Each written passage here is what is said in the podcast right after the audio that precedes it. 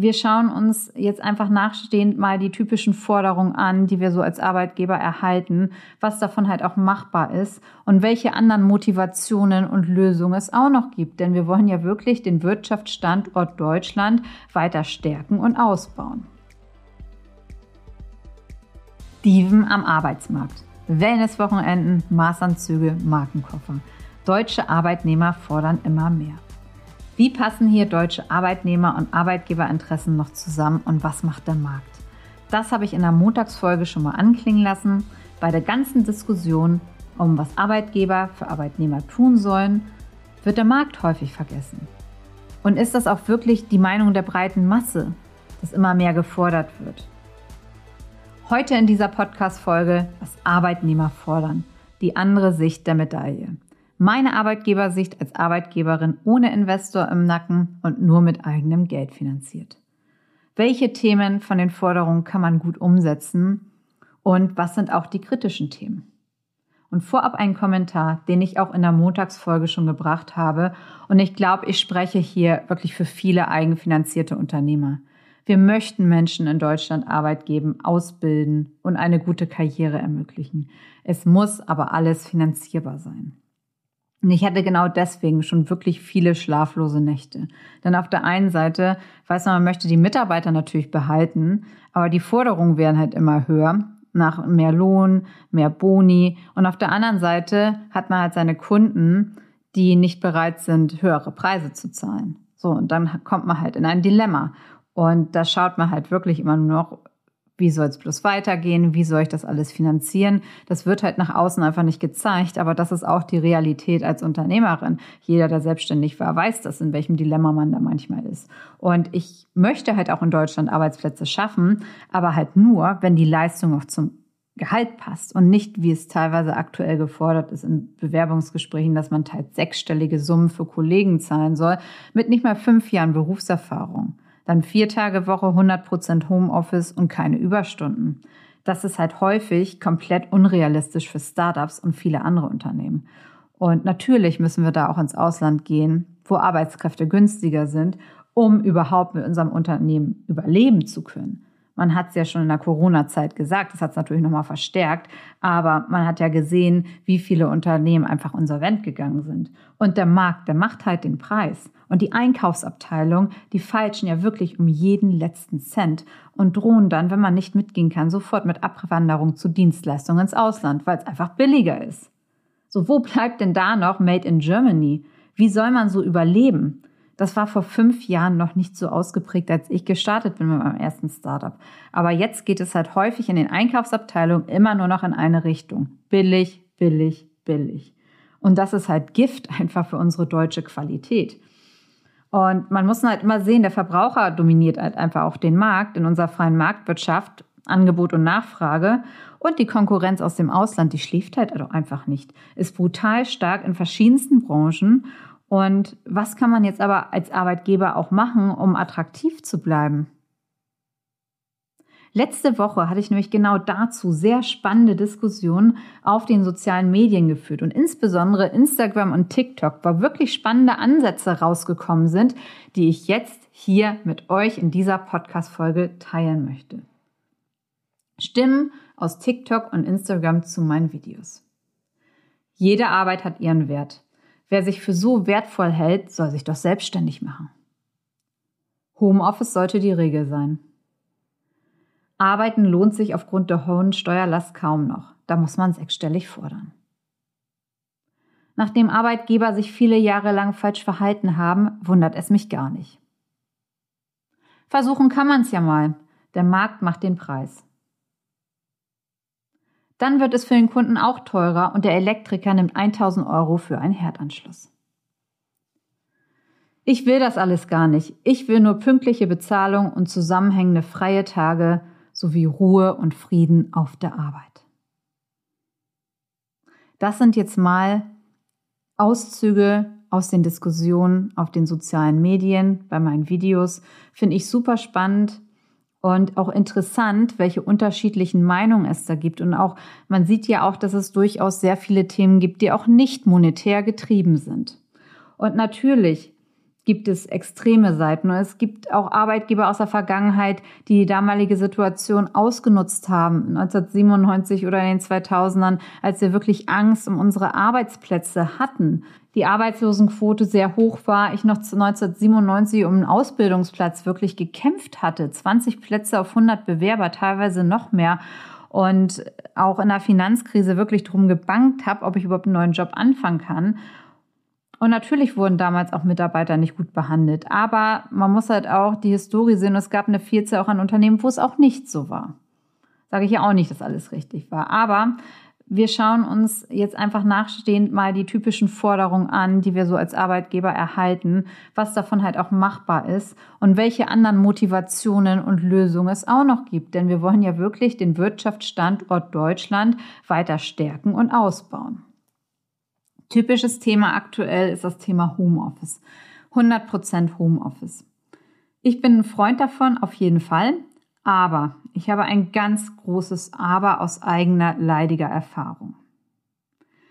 Homeoffice heißt auch teils Vereinsamung. Es leben in Deutschland ja immer mehr Leute alleine und ich hatte schon psychische Krankheitsausfälle in der gesamten Corona-Zeit. Auch in Teilen durch Vereinsamung entstanden. Menschen wollen sich ja sehen und man möchte ja auch in einer Gemeinschaft gerne arbeiten. Und das ist natürlich ein Punkt, den man in vielen Branchen auch gut umsetzen kann. Das ist natürlich einfach dann gesagt. In der Politik heißt es ja, schickt alle einfach ins Homeoffice. Aber man muss halt auch sehen, dass da halt die ganz natürlichen Bedürfnisse von Menschen, dass man sich mit anderen Menschen unterhält, dass man sich trifft, kommuniziert, dass das komplett verloren geht und aus meiner Sicht auch nicht förderlich ist. Auch nicht förderlich ist für den weiteren Ausbau des Unternehmens, auch für die eigene Karriere teils nicht förderlich ist. Deswegen sage ich, gut, ist, auch wenn es machbar ist, warum kann man nicht sagen, gut, man macht drei Tage vielleicht Homeoffice und geht aber ein oder zwei Tage ins Büro? Dann wird häufig nachgefragt nach einer Drei- oder Vier-Tage-Woche, denn Teilzeitjobs werden auch immer beliebter.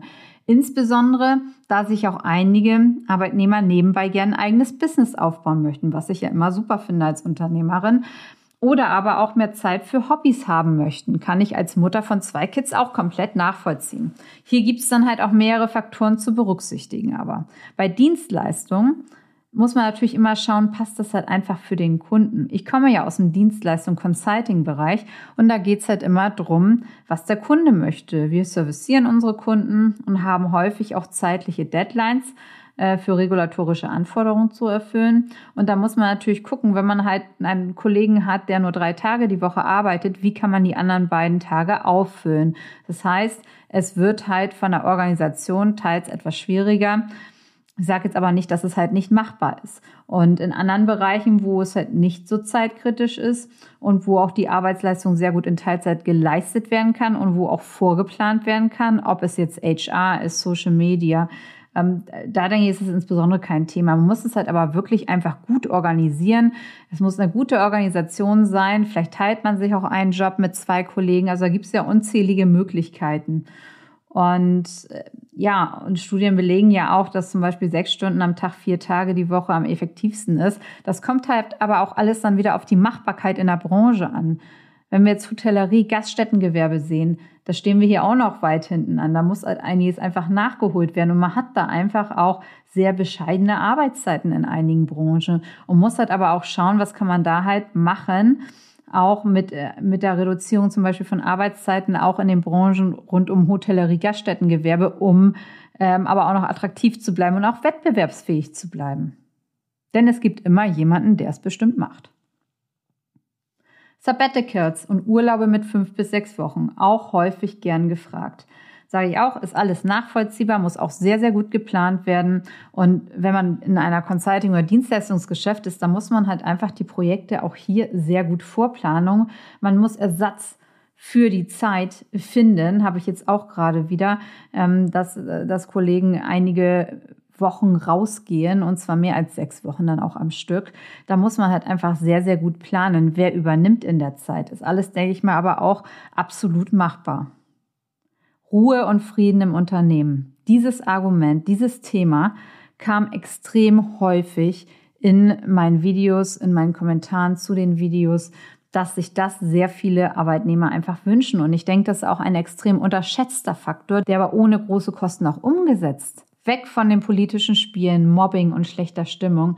Das ist etwas, wo ich sage, ja, das wird, glaube ich, noch viel zu sehr unterschätzt, was das ausmacht, wenn man einfach Ruhe und Frieden einfach arbeiten kann im Unternehmen und einfach seine Arbeit machen kann, ohne irgendwelche Sticheleien und so. Deswegen, das sehe ich auch gar kein Thema, dass man das halt umsetzen kann.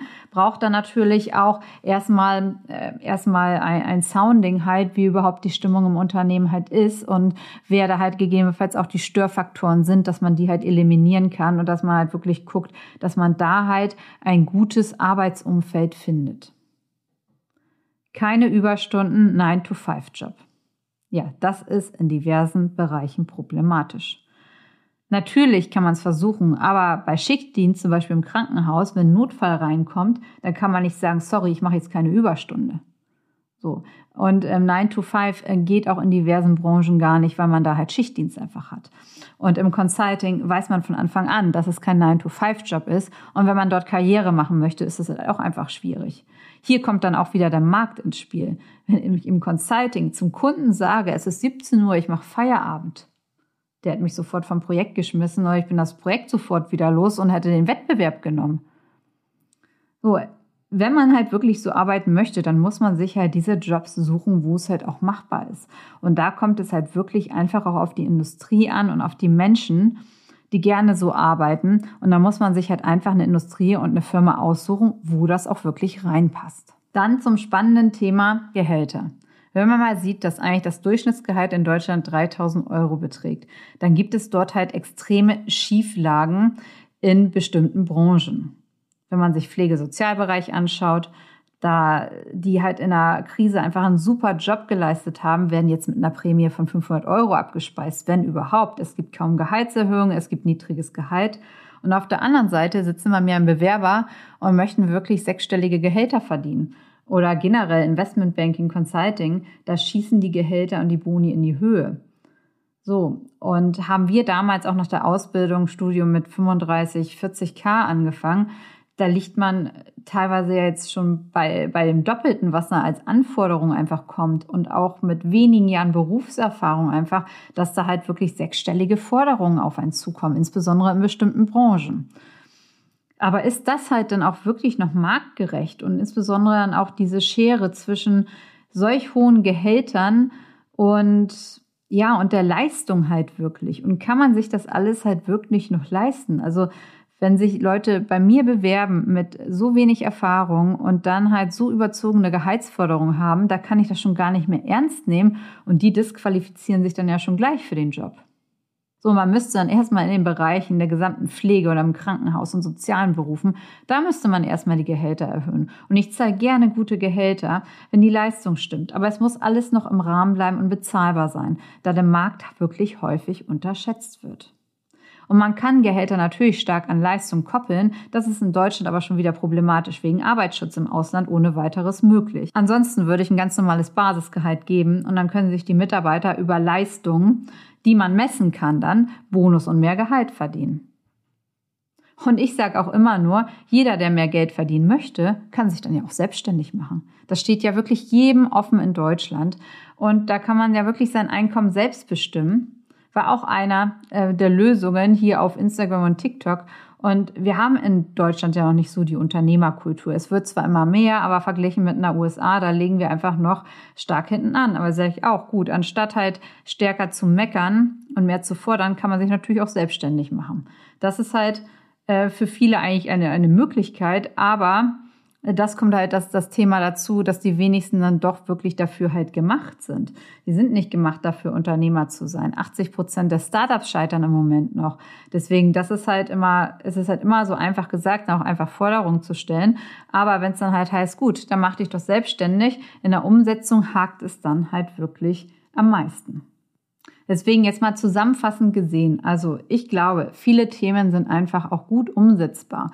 Und es kommt dann halt auch immer ganz auf, auf die Branchen an, was man halt wirklich machen kann, Ähm, und was auch nicht machbar ist, wie ich schon gesagt habe, also im Schichtdienst wird halt 9 to 5 wahrscheinlich kaum möglich sein. Ne?